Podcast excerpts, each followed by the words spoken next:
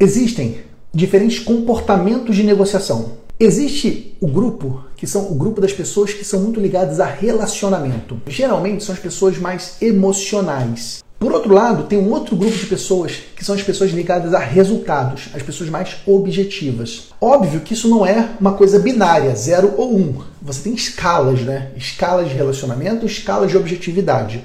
O melhor dos mundos é que você tem equilíbrio entre os dois. Por quê? Aí vem os comportamentos de negociação. Quando você tem uma pessoa que ela é extremamente relacional, ela geralmente acomoda as negociações. Quando você está num nível extremo de relacionamento, você não quer criar problema com ninguém, você não quer gerar conflito. E aí o que, que acontece? As pessoas abusam de você. Por outro lado, um alto grau de resultado, ela gera desgaste, ela gera confronto.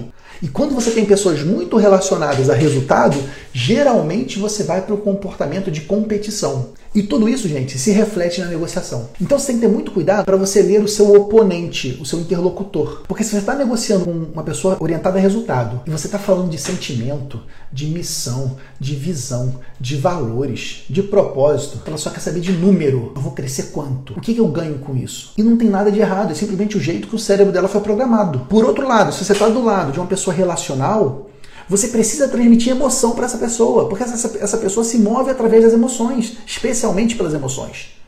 Essa pessoa, ela precisa entender propósito, ela precisa entender como o grupo ganha com isso. Então, ler o seu interlocutor é muito importante. E muito cuidado quando você está negociando com alguém competitivo. Porque quem é competitivo está sempre querendo ganhar. Às vezes quer ganhar a qualquer custo. Então, muita atenção com quem você está negociando.